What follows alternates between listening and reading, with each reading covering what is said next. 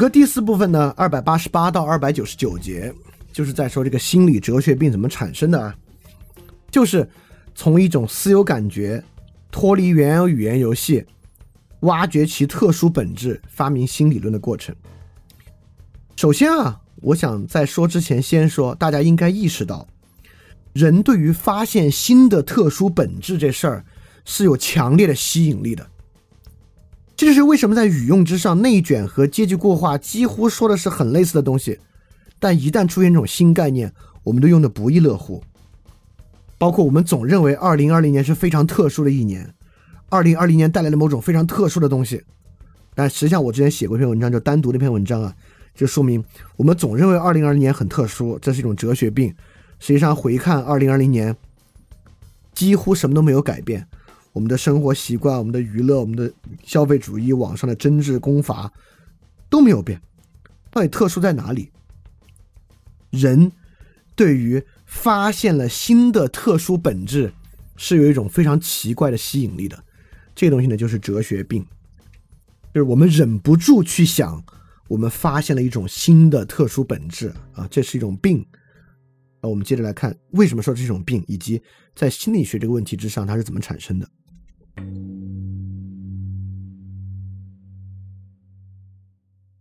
你看啊，我们首先来说一个抑郁症非常标准的形式，最典型而标准的抑郁症就是那种没有征兆的，就说不上我生活中出了什么问题，最近也没有什么困境，但突然一下对生活中的事情失去了兴趣，进入一种抑郁状态。因此，有一个没有缘由的抑郁是一种抑郁症的标准形式。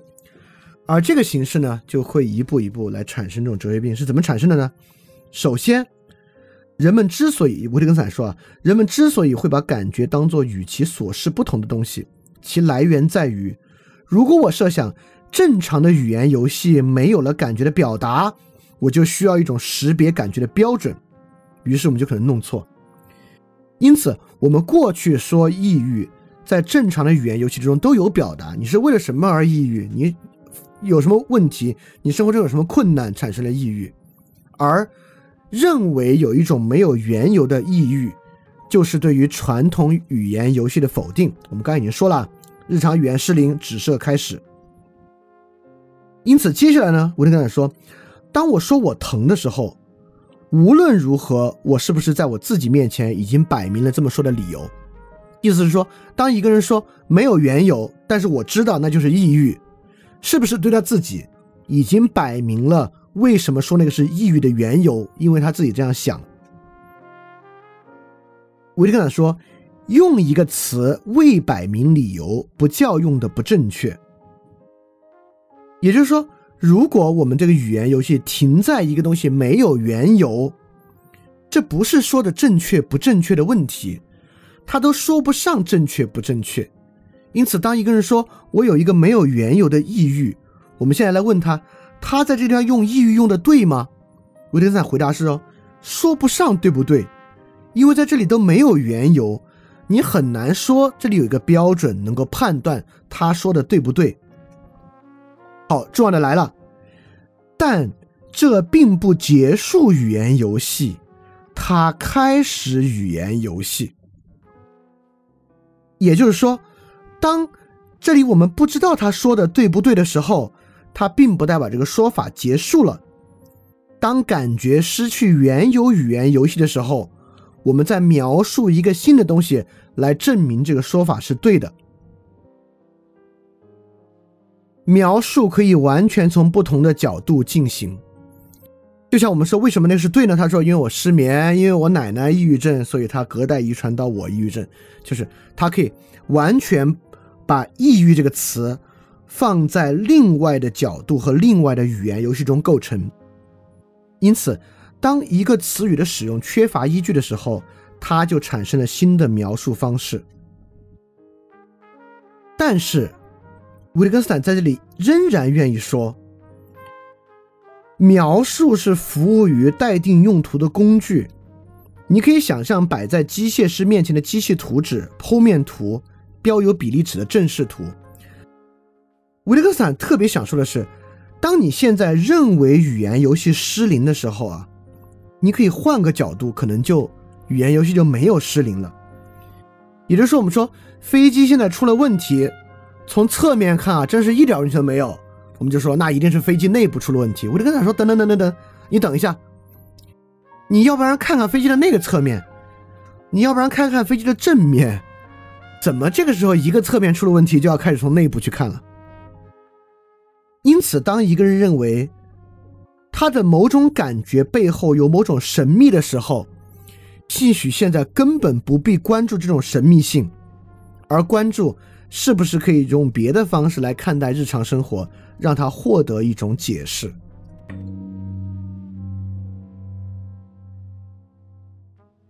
维根斯坦在二九二节里面说了一个非常重要的东西，他说：“不要总以为你从事实里解读出了你的话语，以为你根据规则把事实临摹到了话语里。”这话什么意思啊？也就是说，我们为一个脱离语言游戏的概念构造另一套语言游戏，似乎给了他一个事实的确证。这事儿并不重要，因为在这个情况之下，你一样得不到引导。也就是说，我有一种没有根据的抑郁，那是因为这个抑郁是纯粹生理性的，似乎他获得了某种承担物，获得了某种事实的确证。我们根据语言的指物规则，已经把这个事实生理性临摹到了话语里，抑郁症。但即使是这样，你也得不到什么引导。因此，哲学病是啥？哲学病是一种证明，一种逻辑的证明，对吧？之前我们反复说，哲学病在于发现本质，哲学病在于让它的逻辑清晰完整。每次我们认为，经常心理学一直有种存在性的焦虑，潜意识存在吗？你去知乎上搜这个问题，很多人给你证明，怎么证明潜意识存在？PTSD 存在吗？怎么证明 PTSD 存在？抑郁症怎么存在？维特根斯坦就要说。你当然可以构造出一套语言游戏证明它存在，So what？你从这种证明里面能够得到很多指引吗？不能。因此，当一个人说啊，我有一个毫无缘由的抑郁，现在我们不去关注确证你这个抑郁词用的对不对，你是不是真有一个毫无缘由的抑郁？这并不代表对这个人不尊重或者不相信。当然，这个时候你也不必说。啊，你这个一定是臆想的，等等等等的。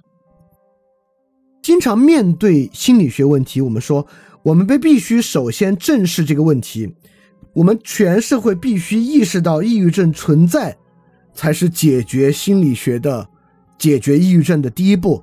No，站在抑郁症说，我们意识到抑郁症存在，我们用事实确证抑郁症，用处是不大的。当然。我老用抑郁症啊，跟我以前做那个抑郁症三期节目关系不大，就是因为抑郁症嘛是现代心理学的第一疾病嘛，就是大家最关注的一个疾病，它足够典型啊，所以我老拿它来举例子。为什么呢？你会说，哎，确诊一种大家分别不同的抑郁，为什么用处不大？必须证明，对吧？我就讲，当当然证明了，就是我们。一直认为有抑郁的私有感觉，其他理解不了的这种感觉，在真正的语言游戏和构成中，它的意义非常小。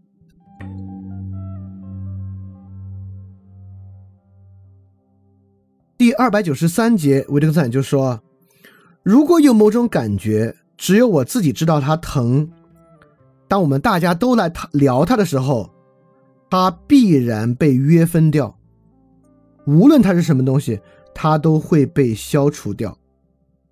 就如果我们是根据指物来确定这个对象的话，它不在我们的考虑之列。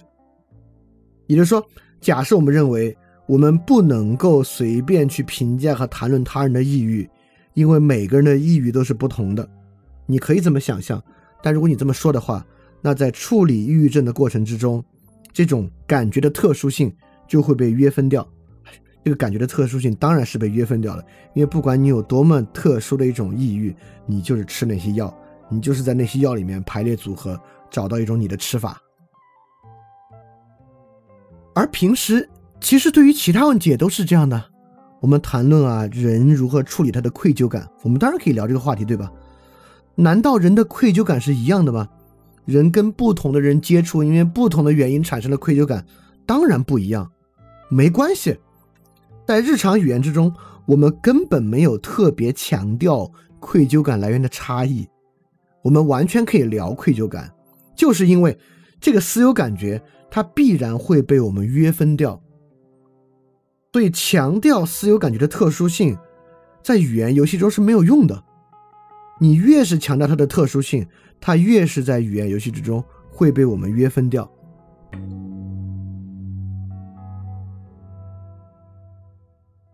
所以，维特根斯坦接着在二九四和二九五节说，私有感觉是无法形成可理解的图画的。为什么？为什么我们要假设它能够形成可以理解的图画呢？对吧？维特根斯坦就说。如果你说他看见眼前有一幅私有图画，那就是他正在描述的图画，你还是假定他的眼前有什么。如果你承认你完全想不出他眼前的东西究竟会是什么，那么又是什么误导我们仍然要说这个东西真的存在呢？我们为何可以理解一种只有自己知道的图画呢？维特根斯坦进一步问：这是经验问题还是语法命题？当然是语法命题了。就只有自己理解的图画是语法命题，这个我们在上一期说过了。维特根接着说：“我们弄哲学的时候，向自己的内部看，这时我们得到的往往是这样的一幅图画。”我举几个例子啊，比如说存在就是被感知，这就是这种典型的只有自己知道的图画。我思故我在。这就是种典型的做哲学的时候，因为哲学病的原因，以私有感觉形成的图画。这些图画为什么是语法命题呢？对我思故我在是个语法问题，是个语法命题啊，就是因为语言的分析性啊，我们可以用来构成这种悖论式的命题啊。今天的人有多喜欢悖论命题，我就不说了啊。我举个实际心理学的例子啊。我们现在就有一个人坚持说我的愧疚和你们的愧疚都不同，我完全没有感觉到我有我有什么错误，我就不觉得我有什么错，但我还是很愧疚。好，我们立马在语法情况之下发明了一个词，就是无过错的愧疚感，叫什么呢？叫讨好型人格，因为你讨好别人，所以你总会产生愧疚感，虽然你没有犯任何的错误。我认为呢，这就是没有犯任何错误的语法逼迫出来的一个语法命题，但它实际上无法形成可理解的图画。当然，今天心理学的很多起点啊，都是由这种我们弄哲学的时候自己向内看，以为得到的这个图画构成的。但世界上当然存在有人有愧疚感，但认为自己没有犯任何错误；当然存在很多人。有抑郁情绪，却认为它是突然而来的，没有任何原因。在这种时候呢，产生了这样的语法命题，这样的语法命，因为愧疚感这个词的语法就包含着错误，抑郁这个词的语法基础语言游戏就包含着困境和挫折嘛。正是这样的语法命题，逼迫他们发现这个新的本质。这种内在强调呢，就是心理学生成的方法。但这说明什么呢？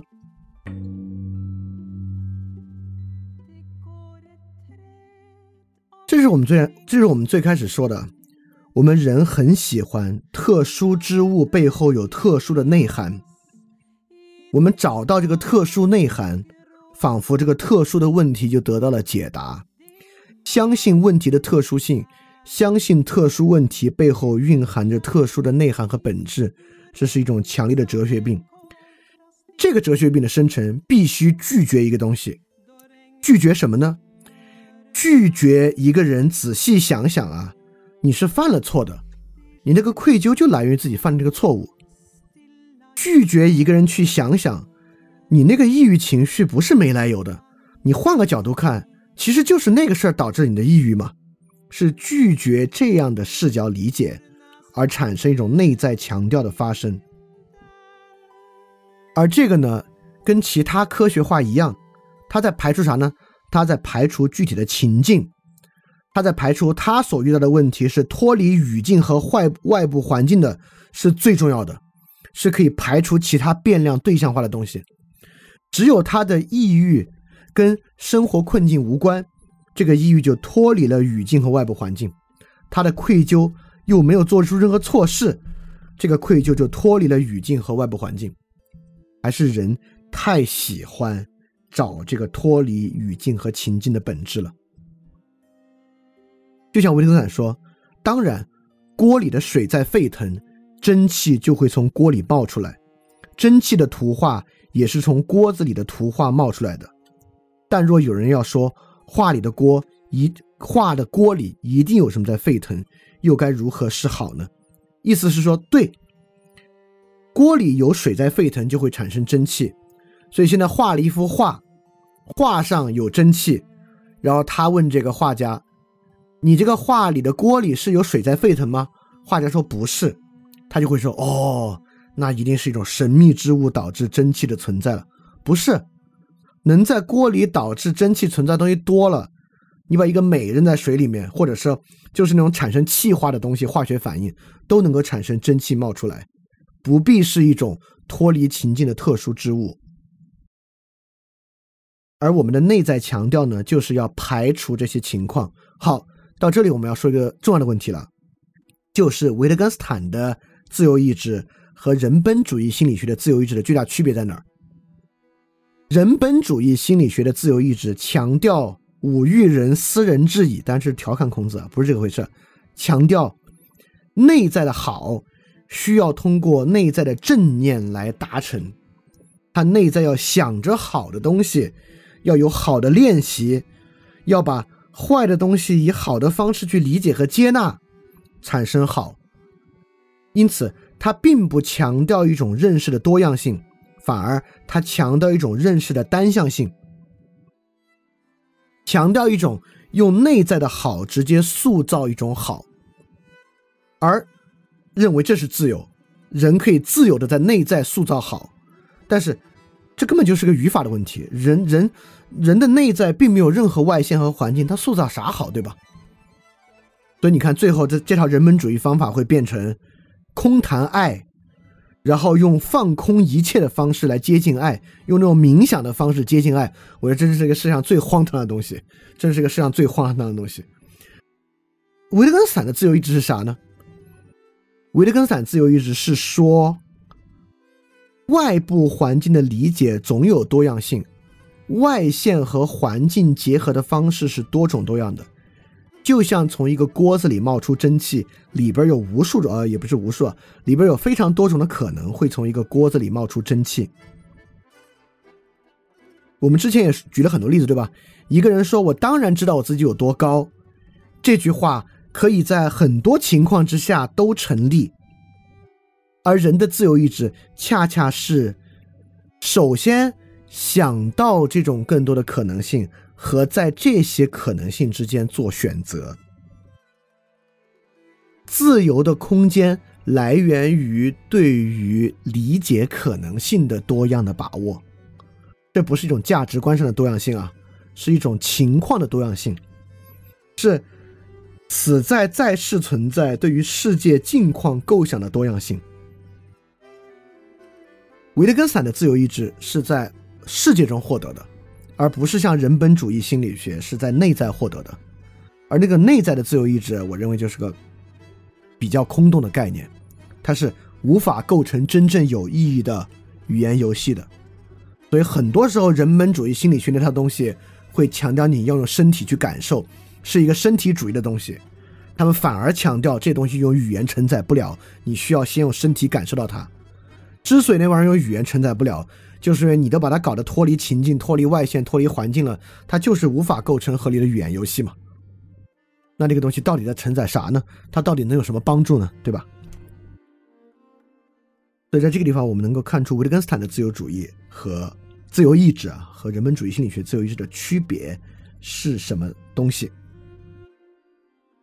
好，那在这个情况之下啊，我们兴许能够接受 OK 这种哲学病式的。心理学构成认为，人的感觉和行为有某种向内探究的本质，这个向内探究呢，脱离了语境，脱离了环境，构造出一个新的语言游戏，本身可能是有问题的，本身可能并没有真正接触到问题本身的可能性。那维特根斯坦要求我们转变的这个观念和转变的想象是什么样的呢？就我们来看最后一部分啊，很很快就结束了，就这个感觉，感觉到底在内还是在外？我们如何理解最开始说那个话？感觉是在外的。就说到现在，我们基本上解决了为什么内在性是语法构成，对吧？我们刚才举了很多，其实是语法逼迫问题和语法逼迫向内探究，形成新的语言游戏的，就是内在性不是真的，而是语法的。现在我们来理解维特根斯坦为什么说感觉是外在的，感觉不是内在的，这话是什么意思？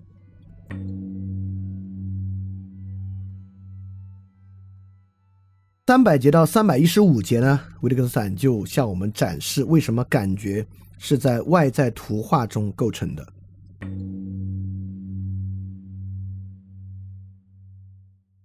好，从三百节到三百零四节，维特根斯坦明确的说明了我们的做法不是确认问题、解决问题。也就是说，这是解释刚才刚才说那个啊，心理学不是我们必须先承认有一种心理学概念实存才能解决这个问题。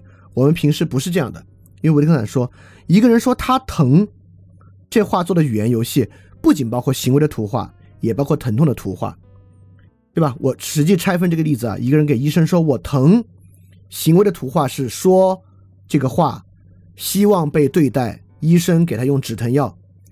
疼痛的图画在医生的视角之中也会有疼痛形成的机制等等等等，因此一个人说我疼呢，它是一个意象而不是一个图画。维特根斯坦意象不是图画，他用的 image，image not a picture，但图画可以与其对应，这是啥意思啊？什么叫做疼痛？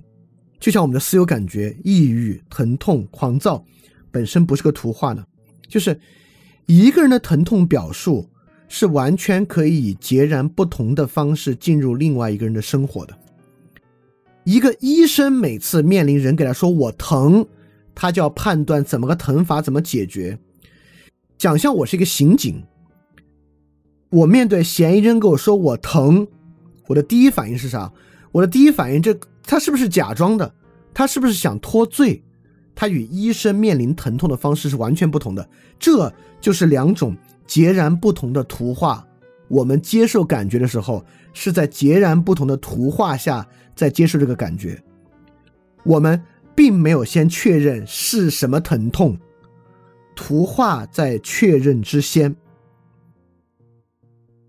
维特根斯坦也说明白它的原因了，因为我要想象的不是我感觉他身体的某个部位的疼痛，疼痛的行为举止确实可以指向一个疼痛的部位。但遭受疼痛的人，才是那个表现着疼痛的人。当一个人给医生说“我疼”的时候，一个医生首先把他当疼人来对待。比如说，这个人在过去的治疗中就有向医生额外要止疼药的经验，这个东西就大于他现在疼本身的问题。一个刑警面对嫌疑人说疼的时候。第一反应就是嫌疑人都有要脱罪的倾向，这个是在疼痛之先的。我们都是以一个整体的活人来接受疼痛，而不是以这个东西本身。所以维特根斯坦说：“别认为语言始终以单一的方式起作用，服务于同样的目的，传达我们的一个想法，不管这个想法是关于疼痛还是啥，我们必须彻底与这个观念决裂，上述悖论才会消失。”因此，就必须这个，比如说，我说我疼，在语法上的逼迫就是你是什么样的疼，没有这个问题，不会必须以他私有的方式来接受这个疼。语言不是反应论的，语言不是反映世界真相，语言不是要先去确证对象，再去解决对象，语言可以指向很多不同的图像，这是语言。与感觉的基础，语言与感觉的基础不是反映那个感觉是不是存在，是什么样，而是在一种图世界图像之下去解决。一个医生的生活形式，一个刑警的生活形式，一个戒毒所医生的生活形式是截然不同的。他们对一个人说我疼的感觉是完全不同的，这与那个人疼的私有感觉没有关系，这与他的生活图像、生活形式大有关系。因此，我们必须彻底和什么观念决裂？我们必须彻底和一个人说我疼，一个人说我抑郁，一个人说我狂躁。我们现在就必须去搞定他到底是什么感觉。我们必须先与这个决裂，来形成一种新的理解。新的对于感觉的处理方法，一种非心理学式的处理方法。当然，我再多说一句啊，这其实也没有什么新的方法。就在维特根斯坦看来，在我们的正常的日常语言之中，早就已经包含了这样的看法了。就你给你妈妈说：“我知道我冷不冷，我自己知道我冷不冷。”你妈妈现在不会来探究你到底是冷不冷还是怎么样，她就知道你的意思说你不要穿毛裤，就是。在正常的语言运作之中，这些问题是得到了解决的啊。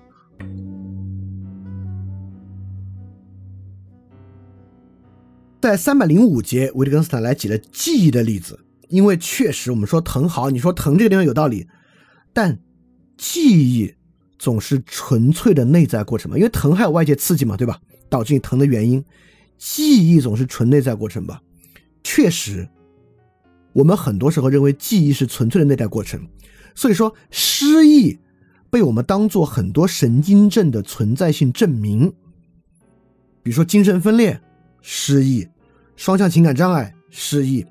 一旦失忆存在，我们就认为，你看他都失忆了，这肯定是正常的语言游戏所不能涵盖的，了吧？对，为什么失忆对于神经症的存在和心理学的存在这么重要？就因为它足够特别，它似乎被排除在一切语言游戏之外。啊，那普通人当然有失忆的经历。你经常过去，就最近你做了一个错事儿，你昨天做错事儿跟人说了一个什么话，第二天别人问你，你昨天跟我说这话你记不记得？好说你真的不记得。你说喝酒喝多了你也会断片儿，就是失忆当然不是一个我们没有体会过的东西。我们也说，哎，不是有阿兹海默症就是以失忆为主要的症状的吗？阿兹海默症到底是失忆症还是老化症？因为人随着年龄的增长，记忆力都在下降。什么时候我们觉得是阿兹海默症呢？当然不是从失忆开始，而是从生活秩序的打破开始啊。好的时候，那个不是以失忆作为基础的。所以维特根斯坦说，我们所否认的是内在过程的图画给了我们记住一词的正确观念。这啥意思啊？维特根斯坦说，记忆是不是一个内在过程？当然是。维特根斯坦不会否认记忆是一个内在过程。维特根斯坦否认的是啥呢？维特根斯坦否认的是这个内在过程是决定了我们如何使用记忆这个词汇的，不是的。我举了几个例子啊，比如说我们经常给人说你丫是不是失忆了？这个是在谴责他没有记住一个本该记住的东西。我们经常说这次出去要买这些东西，你记住了吗？我们是要他的一个承诺，没有要探究他的内在过程。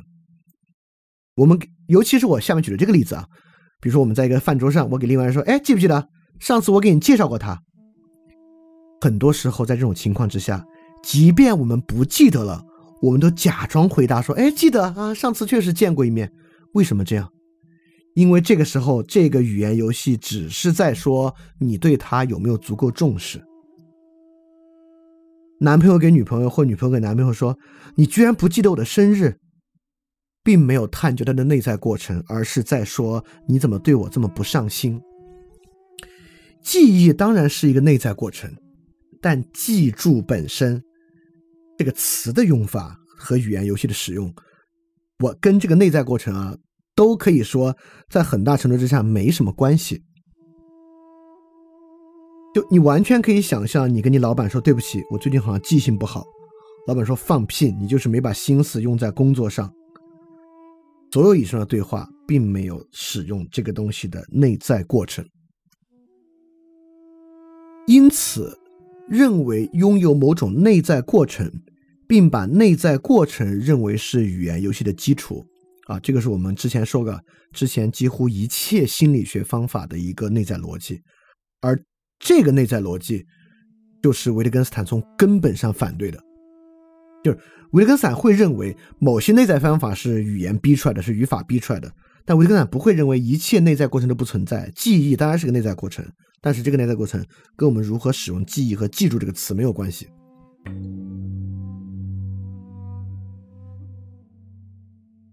好，维特根斯坦为什么拒绝内在过程进入语言游戏呢？从三百零六到三百零八节，维特根斯坦正在否认记忆的心灵过程。否认这个过程，有人就会说等于否认记忆，就是说维特根斯坦其实是一个伪装的行为主义者。归根到底就是说，除了人类的行为以外，一切都是虚构的。维特根斯坦当然不是一个行为主义者，只是说。我们为什么这个时候突然谈到行为主义？维根斯坦甚至从这一点出发，我们谈论种种过程和状态，却任其本性悬而不决。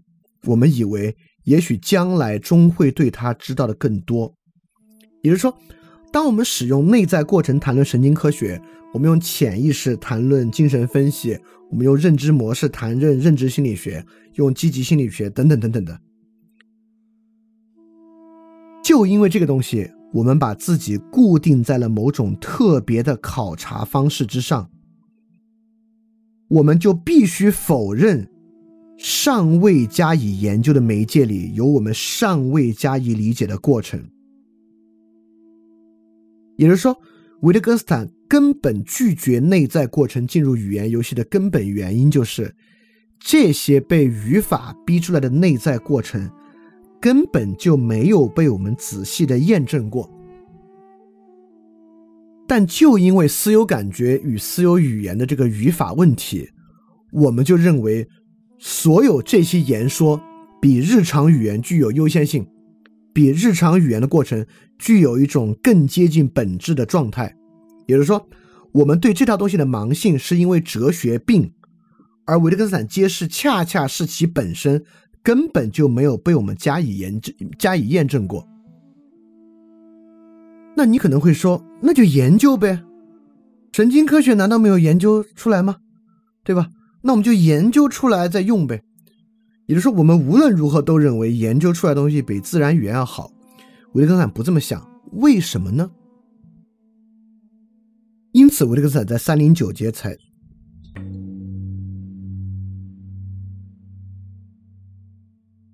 因此，维特根斯坦在三零九节才说啊，今天的心理学呢已经成为了补音频。现在我们知道了为什么要用苍蝇呢？就是刚才说到活着的苍蝇可以感受疼这个问题，是从那个例子里来的。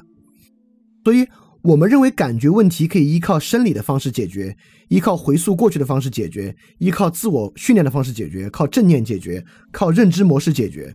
这些方式带来的问题会大于带来的帮助，就是因为感觉。与这些东西的关联是一个语法命题，而不是一个经验命题。因此，我们会觉得，当我说 PTSD 的时候，难道我不是在说我的感觉要靠关注我这个感觉，靠心理学让我这个感觉的解释获得深度，而从而得到解决吗？维特根斯坦为什么不相信这种深度，而相信日常语言的深度呢？是因为下面的原因。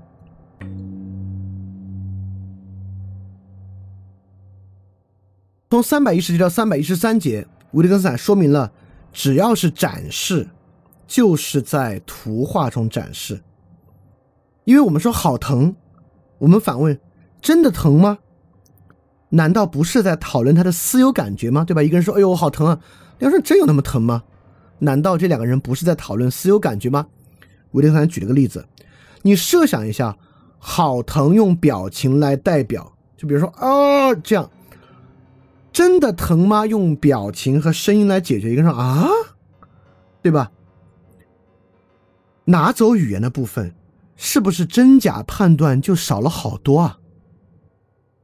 也就是说，这里我们认为这句话在探讨私有感觉，来源于这个语词“真的”，就“真”这个词，让我们误以为他在探讨私有感觉。但一个人说哦，另外说啊，它就是一种简单的怀疑而已，跟探究私有感觉没有关系。因此，维特坦接着说，就疼痛而言，我认为我可以用私有方式向自己展示。但一颗碎牙齿和没碎的牙齿区别，我可以展示给任何人。为了这种私有展示，你根本无需给自己弄出疼来，把脸扭曲一下就够了。所以说，我们在展示疼，还是在展示扭曲的脸？也就是说，到底我们在展示内在，还是在展示一种外现？维特根斯坦再举了个非常好的例子啊，他让我们设想，我们周围的石头啊、植物啊，表面上有一些斑块和区域，我们一旦接触到这些斑块和区域，我们的皮肤就产就产生疼痛，因此呢，我们会说这个叶子上有藤斑，就像我们说这个叶子上有红斑一样，因为红是用视觉解决的，感觉是一个外在的，疼是内在的，但是有这个藤斑之后，疼痛是不是突然就没有那么内在了？我们手机上的相册是不是也是某种程度上我们的一种记忆呢？因此，维特根斯坦透过这个整个部分，不管是用这个表情和声音替代“好疼，真的疼吗”的语言，和用碎牙齿和没碎的牙齿展示疼不疼，和用藤斑、红斑，维特根斯坦再向我们证明，这个内在外在的界限，很多时候不像你想的那么明显。之所以想的那么明显。很多时候也是由语法造成的，在很多例子之下，这个疼痛到底是内在还是外在，没有那么明显，并不像疼痛一定是个内在的东西，外在仅仅是它的表现。很多时候，外在也就是这个疼本身了。所以说，维特根斯坦说，我们展示疼痛，其方式就像我们展示红色、展示曲直、展示树木和石头，我们把这个称为展示。我们展示任何感觉都可以是，且必然是必须是一种外在的展示。也就是说，当我们要展示感觉的时候，寻求帮助、寻求解决，它必须是一种外在展示。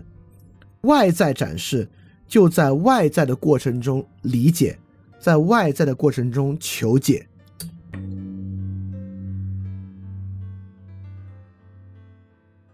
所以维特根斯坦说：“如果我想考察我此刻头疼的状态，便弄明白有关感觉的哲学问题，这就是一个根本性的误解。感觉的哲学问题不是在内在私有感觉中得出的，而是在外在展示中得出的。我们曾经有一期节目，康德的第六期叫《重回感觉世界》，在那里面其实我们就说明白了，人是先有想象，再有感觉的，想象力的丰富。”想到不止一种可能，很多感觉就会消失。比如说魔术，当你知道魔术的原理和过程，那种惊异感的感觉就立马消失。包括我们也说，感觉来自于 event 和刺激物的理解和想象，我们当时就说过，对吧？因此，感觉是不可能总结为某种既定的认知模式的，就是因为 event 和刺激物的可能性是无限的，理解的可能性也是无穷的。因此，感觉就是外在的。因为感觉一定系于外在的展示，基于对于外在的理解、想象、划分，对于世界的切分，这种感觉就在外在中理解，在外在中求得解答。所以维特根斯坦最后说：“我们刚才在问啊，一个从来没有疼痛过的人，竟然能理解疼吗？能。从未感觉过疼痛的人能理解理解疼痛这个词，不需要使用经验。因此，一个没有战争经验的人可以指导。”在战场上的创伤，女人可以指导男人的生活，男人可以指导女人的生活。感觉就是外线和环境，是跟我们的理解相关的。我们不必发明一套新的内在挖掘方式，就可以使用感觉，就可以来探讨。所以，我们是怎么样探讨外在的环境和外线的呢？就是自然语言和日常语言。所以，维利根散认为，使用自然语言和日常语言。就足够我们解决人的感觉问题和行为问题了，不必采用一套新的语言，用一套内在挖掘的方式。这就是为什么维特根斯坦说那些内在方法都是语法的逼迫，我们都没有证明过。而为什么自然语言甚至是可用的，日常语言的过程是可用的？就是因为感觉是外在的，而不是内在的。感觉就是外在展示，是在外在中理解和求解的。所以，一个没有那种感觉经验的人，也能够理解别人的一种感觉。这个呢，就是针对心理问题的不同视野。我们最初说的两点核心：第一，为什么感觉是外在的；第二，为什么内在性是个语法问题。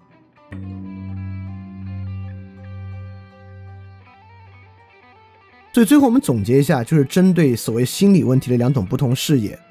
因此，我们现在产生了一种现有语言游戏不能处理的异常感觉，这个是肯定的，对吧？就今日的心理问题，我们首先得意识到，它肯定是先脱离于我们既有的语言游戏之外。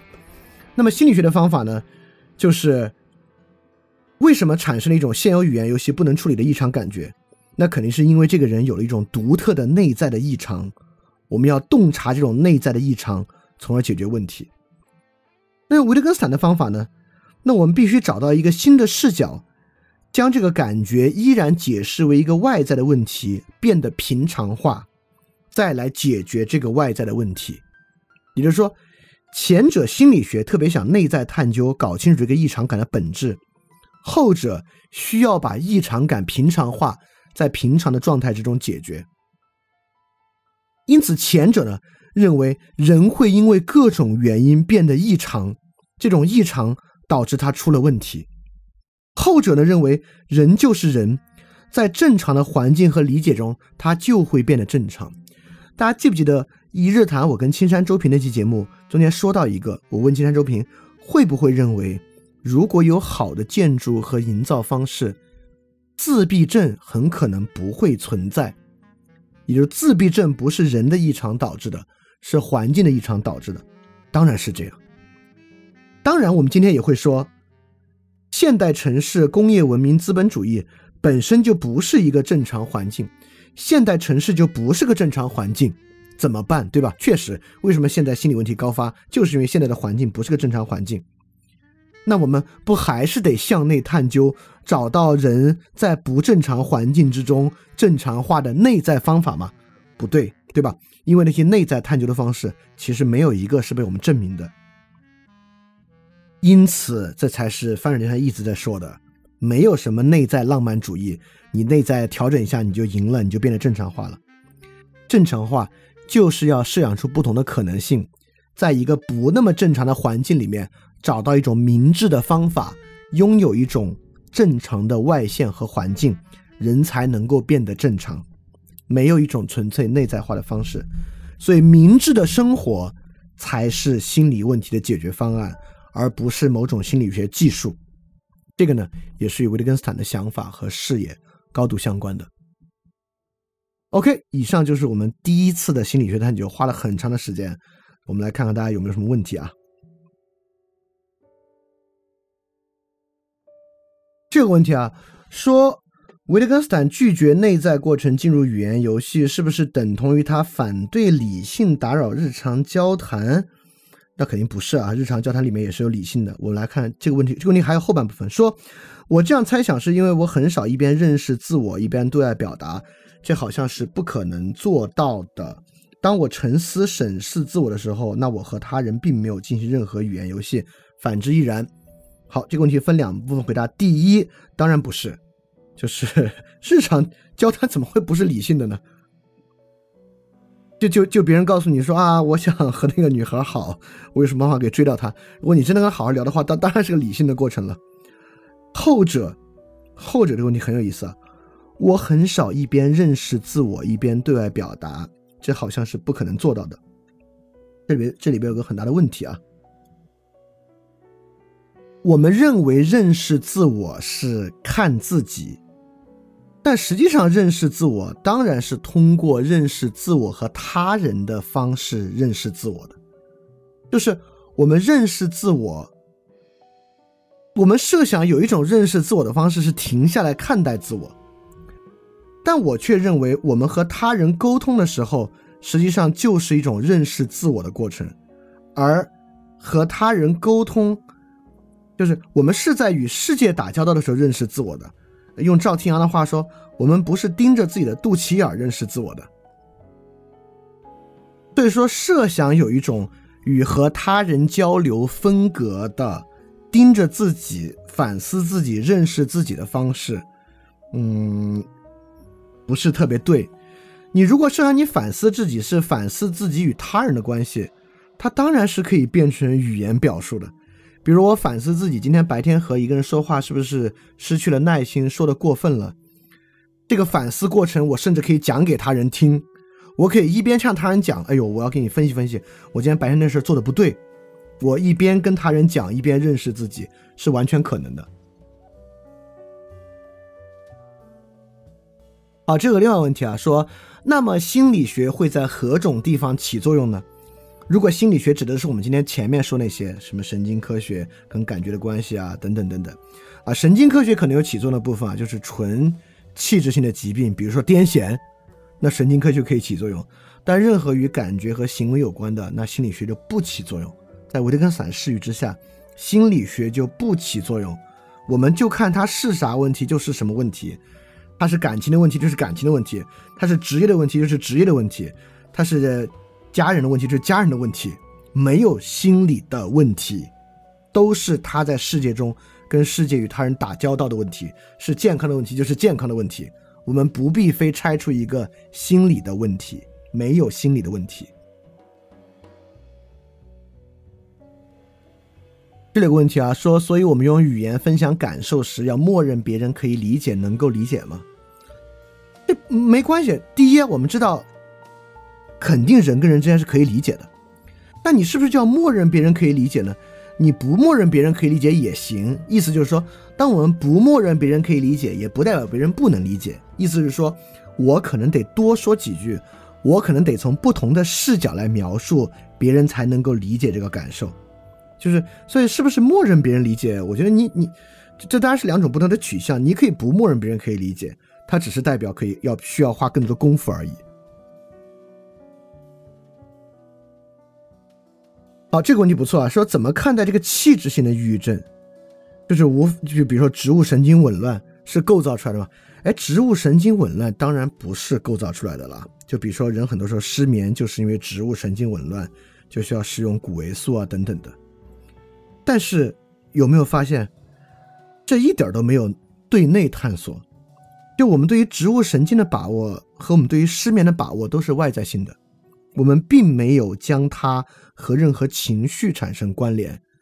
就人在植物神经紊乱情况之下，有各种各样的症状，胃的、心脏的、失眠的，在这个时候，那个失眠和一个人胃痉挛和一个人心悸是一回事儿。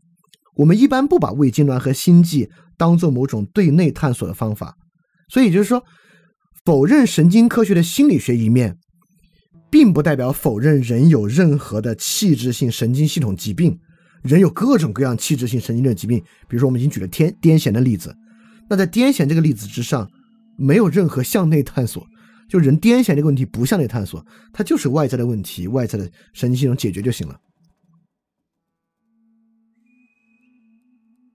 这里说把问题向外求解的理解，完全忽略向内探索，会不会忽略掉某种重要的可能性呢？这还是一种哲学病。就像我们刚才说啊，人怎么理解自己？就像我们刚才说，你就是在今天和他人反省你白天做错的事情的过程中理解自己，这会不会忽略到某种重要的可能性呢？也就是说，会不会忽略一种纯粹审视自我的可能性？不会，原因就在于。在维特斯维特根斯坦看来，就没有纯粹的审视自我，因为自我对自我没有任何外线和环境，你都没有办法审视，那没有可能性在其中，没有取得足够多的外在视角来认识自我，才会损失掉可能性。就向内探就不是一种可能性，向内探就没有可能性。就我们今天会把人有没有接纳自己当做一种可能性，就在我看来，那个除了是一个空洞语言游戏之外，接纳自我这句话没有什么意义，就就是没有什么，呃，如果不跟具体的事儿有关，它没有什么意义。但一般在具体的事儿上呢，一般就是个自我放纵之外的事情嘛。哦，这个问题说明智生活中的明智是一种向内探索，而向外探索。你看我们在日常语言之中啊，我们在个人主义和平民社会最后一期说过，我们举两个语言的用例，我们说，哎呦，你这个时候辞职太不明智了。你说这是向内探索还是向内探索？一个男一一个男孩给另一个男孩说，哎，这个女孩挺适合你的，你可你干嘛不跟她分手啊？你跟她分手这事儿太不明智了。这是向内探索还是向外探索？那这两个例子你就能看出来。明智这事儿是一种向内探索还是一种向外探索了？虽然明智指向一个人整体性的目的、长期的目的，但它绝对不是一种向内探索。这有个问题挺有意思啊，说原生家庭造成的伤害也是一种外现吗？这种伤害带来的心理问题如何处理呢？首先，假设原生家庭在遥远的时间之前带来一种延续到今天的伤害，就是精神分析过程中精神分析这套路数可能才呈现的东西。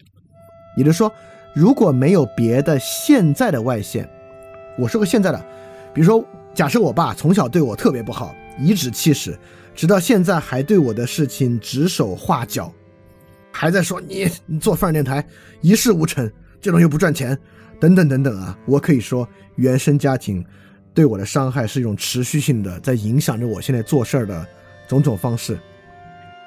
但如果我说我爸从小打过一次，十岁时候打过一次，导致我现在看见男的比我年长的男的就害怕，这种伤害带来的心理问题如何处理？这种内在状态的存在，就是精神分析这套路数得出的结果。认为有此种延续性的原生家庭伤害已经是一个假设了，因此它不是一个外线。外线就是你现在，就比如我我现在跟一个长辈相处，我特别紧张，那跟这个长辈相处的现在的实际过程是外线。我爸在十岁打过一次，不是这个问题的外好。这个问题很好，那说。那现在学心理学的同学要怎么办？非常好的问题，而且我对这个问题有一个非常直观的回答。现在学心理学的同学，因为你学的这个学派，所以你对里面的概念的认识更完善。因此，如果心理学有一个重要的任务，就是心理学的哲学病治疗，我们必须治好这些哲学病，必须做这些概念的语法辨析。那没有人会比现在学心理学的同学做的最好。因此，现在学心理同学学学心理学的同学，能最好的告诉大家为什么这些概念是扯淡的，为什么这些概念是不对的，为什么这概念是语法逼迫。所以，现在学心理学的同学，如果能够做心理学的祛魅，做心理学的哲学病医治，那就是功德无量的事情了。好，马上就三个小时了。今天确实非常抱歉，就是这期我选的文本量有点大，因为但它确实就是到三百一十五节，所以我很难把它再拆成两集，所以今天确实用了太多的时间。然后有些群里的问题也没有回答，是因为问题太多了，或者有些问题我觉得可能呃不必录进来，我一会儿再用文字答一答就行。今天非常非常感谢大家的时间啊！今天我们确实花了哦太长太长的时间在这一期上了，但这期确实蛮重要。也希望能够对大家有所帮助吧。那我们今天的节目就到这里，我们可以在群里面继续来讨论这个问题啊。我相信大家有很多愿意要说的。那么我们下期节目再见。我们要记得敢于去相信。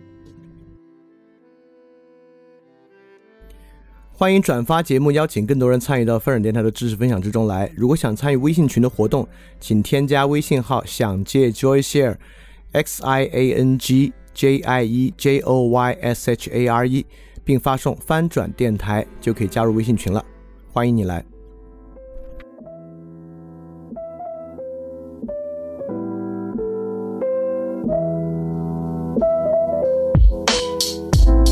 Yo，形势急转直下，过去答应过的话全都下架，如临大敌，拳头比划。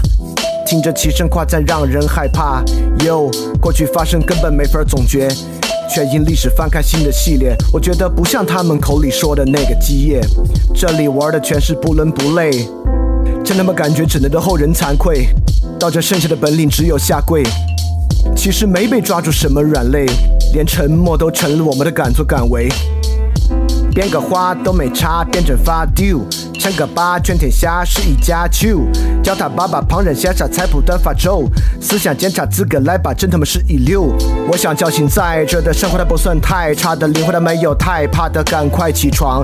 跟那些欲望太大的，脑子里的道理太傻的，秀词就玩的太花的，下到战场，拿出时间真的道理，我们孜孜以求。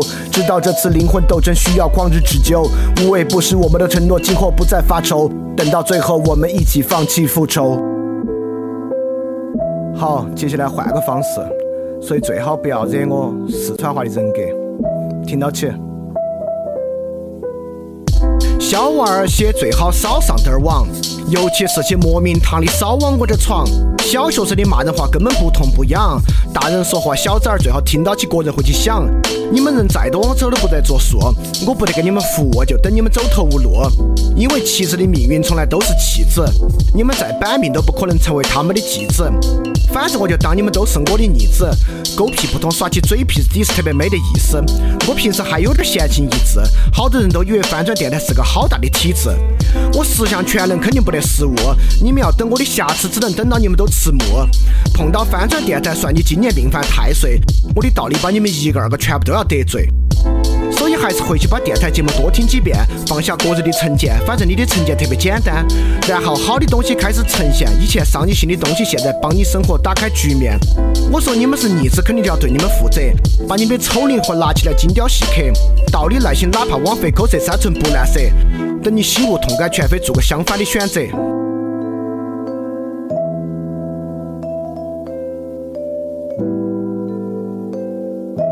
Check this。我最烦你们成事不足败事有余，投机倒把拼凑垃圾到处搅局，胡扯电影讲鬼故事还有虚情假意，追求热点播放不到我的十分之一。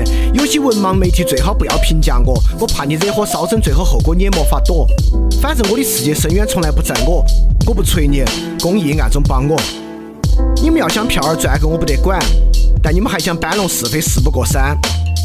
回去守好你的一亩三分地，重要的公共话题你们最好不要出来参与。一天到晚资本主义批判的爽，又还想专营拿个苹果的奖，票子面子里子一举三得，你在做梦。要的太多了，结果效果只有个碰。我的东西一百年之后还有人听，你的节目一个月后肯定无人问津。上面的内容最好不要对号入座，我怕你生意遭不住去病床久卧。